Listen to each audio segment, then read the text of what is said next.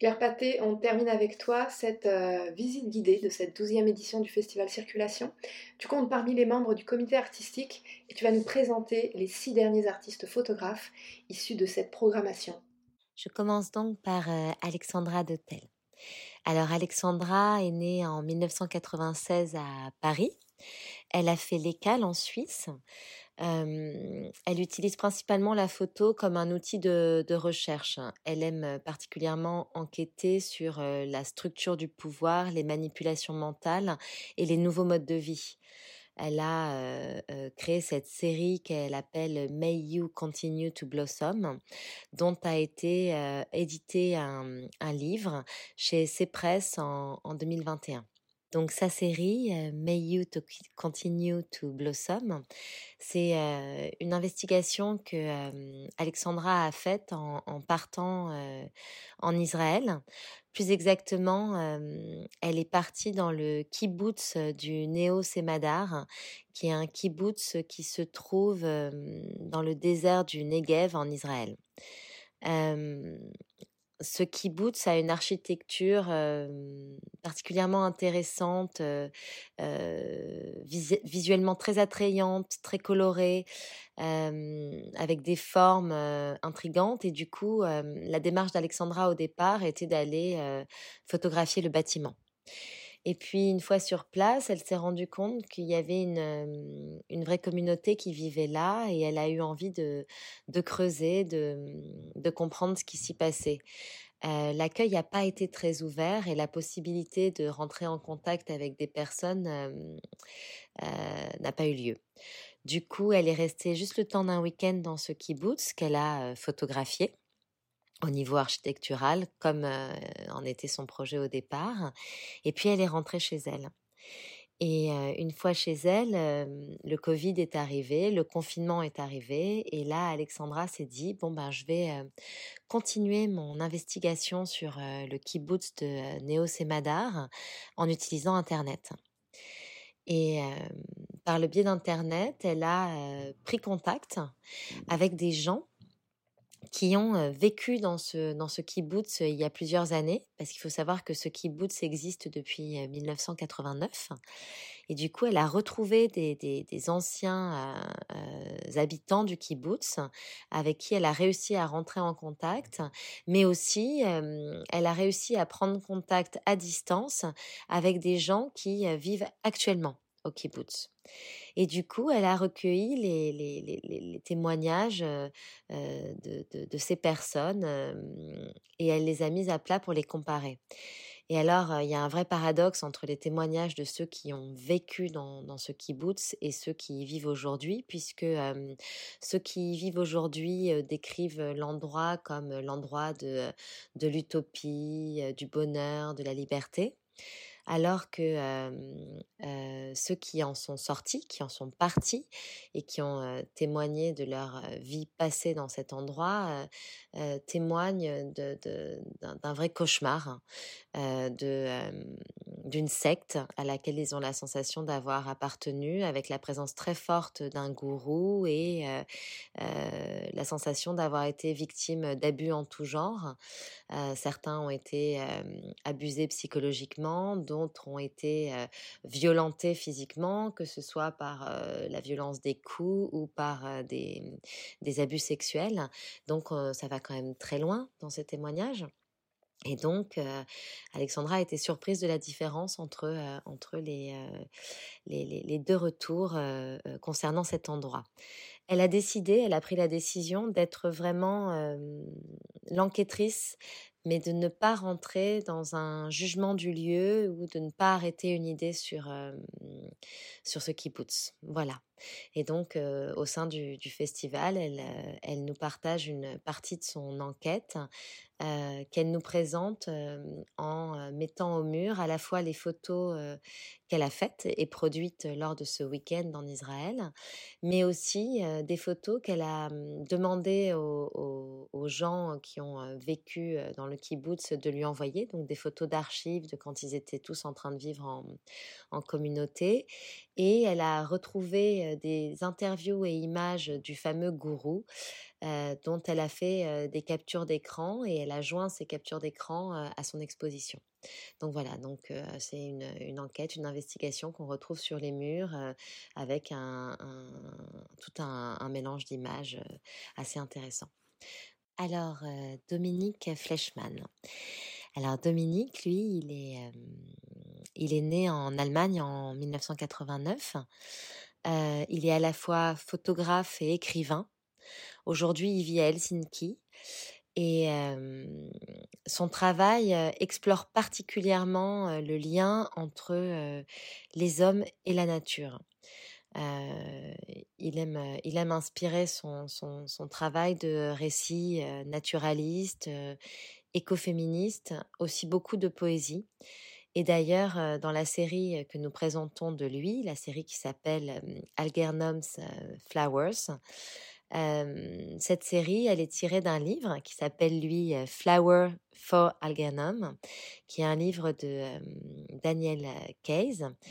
et dans ce livre, en fait, Daniel Case met en, avant l'expérience commune d'un rat et d'un homme qui vont être les cobayes de la science pour essayer d'accroître leur intelligence. Voilà. Et en fait, en, s'appuyant sur, sur ce livre de Daniel Case,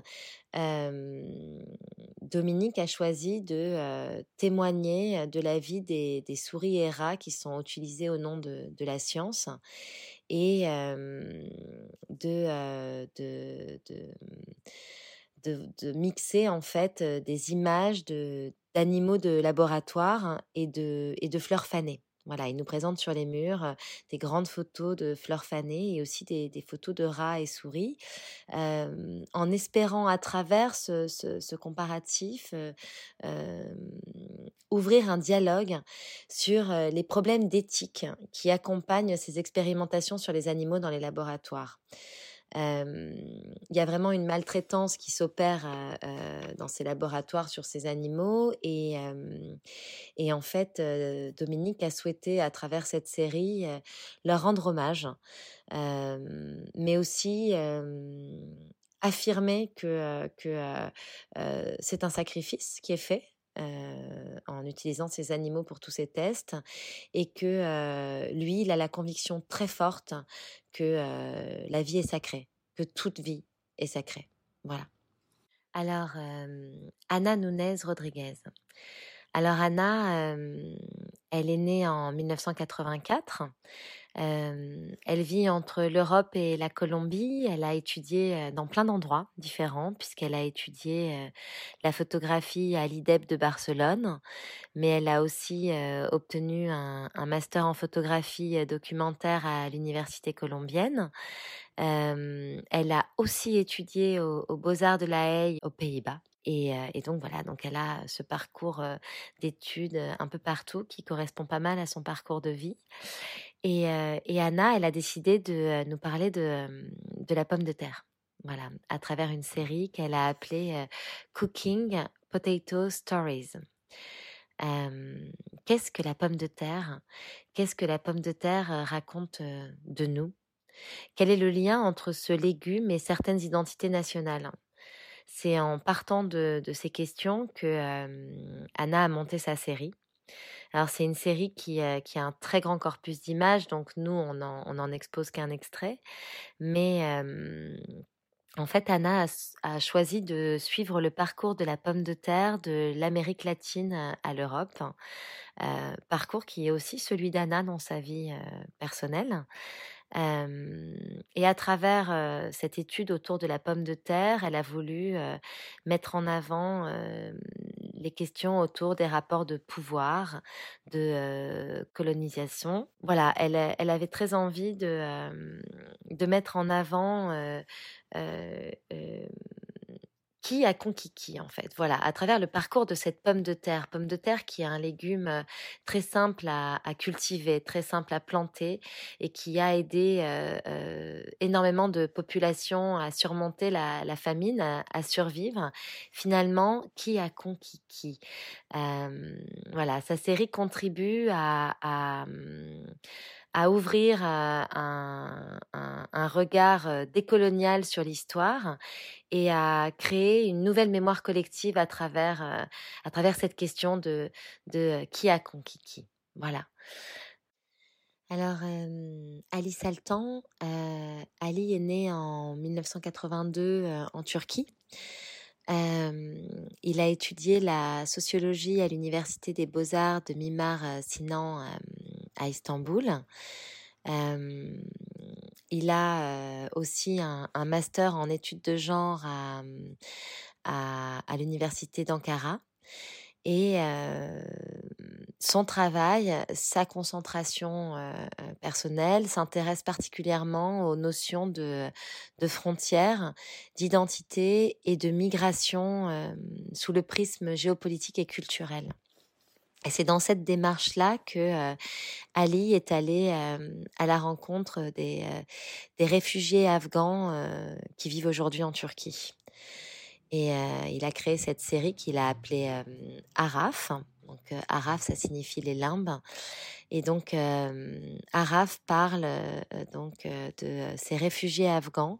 Il y en a près d'un million aujourd'hui qui vivent en Turquie et ils ont tous fui leur pays à cause de la guerre civile qui les accable depuis bien trop longtemps. Certains attendent depuis plus de dix ans, d'autres ont perdu leur, famille, certains sont morts. en fait, une partie d'entre eux qui étaient arrivés enfants, mineurs,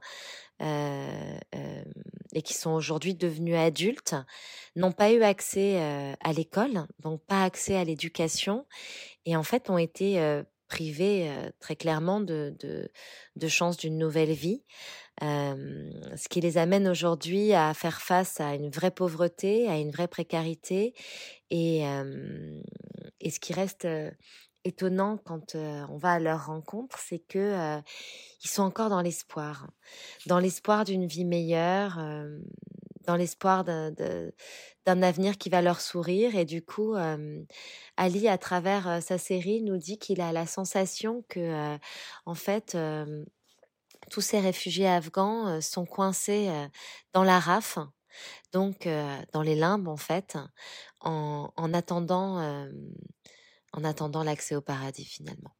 Voilà. Euh, Sari Swaninen. Sari, elle est finlandaise. Elle est née en 1991 et elle est diplômée de l'Institut de design de Lati. Du coup, elle a débuté sa carrière en tant que graphiste et photographe. Et puis, en, 2019, elle a pris la décision de se diriger vraiment par, euh, vers euh, la photo artistique. Et du coup, euh, elle est rentrée à l'UWE de, Bristol. son travail a été exposé à, Helsinki notamment. sa série, sa série s'appelle Transcendent Country of the Mind.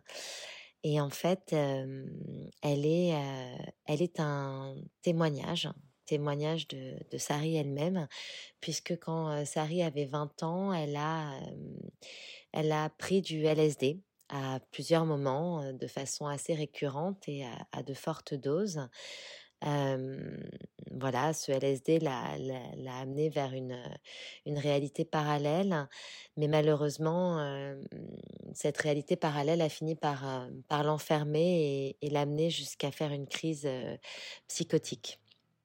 Cette crise psychotique a, a donné la sensation à Sari qu'elle avait été appelée par Dieu, qu'elle était devenue l'élu de Dieu, qu'elle appartenait à, une forme de caste, qu'elle était d'une certaine manière au-dessus du monde, au-dessus des autres et, dans une autre réalité que celle de tous. ça a été difficile pour Sari de, remettre les pieds sur terre, si je puis dire, de reprendre un lien avec, notre réalité. Et, et du coup, une fois qu'elle avait surmonté cet épisode psychotique qu'elle avait laissé derrière elle, elle a décidé de traduire en images ses visions, cette vision de cette réalité parallèle dans laquelle elle a été amenée à être lors de ses délires sous LSD. Et elle partage donc avec nous cette expérience de, de, monde parallèle et en même temps d'avoir mis ces images concrètement, enfin pas des avoir mises, mais les avoir créées en fait, de leur avoir donné une, une vie réelle à travers ce travail photographique. Ça a permis à Sari de mettre un, un, point final à cette période de sa vie et, et de se détacher de, de cette expérience qui a été pour elle aussi bien traumatique que, que révélatrice. Alors, pour finir, je vous présente Titus Zabelski, j'ai un peu de mal à dire son nom, pardon, qui est polonais. Il est né en 1991 et il est à la fois photographe plasticien et commissaire d'exposition. Titus a une licence en journalisme et communication sociale. Il a aussi un, master en photographie et un doctorat à l'Université des arts de Poznan en Pologne. il nous présente une série sur qui s'appelle AMZN et en fait c'est un un projet photo sur Amazon. Très concrètement, Titus a fait une sorte d'infiltration chez Amazon pour enquêter de l'intérieur en se faisant embaucher là-bas en 2018. Donc, il a pu observer le fonctionnement de ce géant de la vente en ligne de l'intérieur et suite à, cette expérience professionnelle, finalement, il a commencé donc ce projet AMZN, qui est une œuvre multimédia aux multiples volets. Et en fait, par ce travail, Titus met en lumière le fonctionnement donc de, ce géant de la vente en ligne qui est Amazon et aussi des conditions de travail de ses employés. Et, ce qu'il ce qu'il essaye de nous dire, c'est que en fait, le PDG d'Amazon, Jeff Bezos, a créé Amazon comme une, une sorte de société interne en fait et que en, s'introduisant dans cette société interne, il s'est rendu compte qu'en fait, elle ressemblait beaucoup à la nôtre et, que derrière derrière ces murs, derrière les murs de ces bâtiments sans fenêtres que sont les énormes bâtiments d'Amazon, se cache l'exploitation, mais aussi l'inégalité des richesses, l'inégalité des connaissances et de, l'influence. Et, en fait, ce projet pose la question, finalement, Amazon n'est-il pas simplement le miroir de notre propre société? Voilà.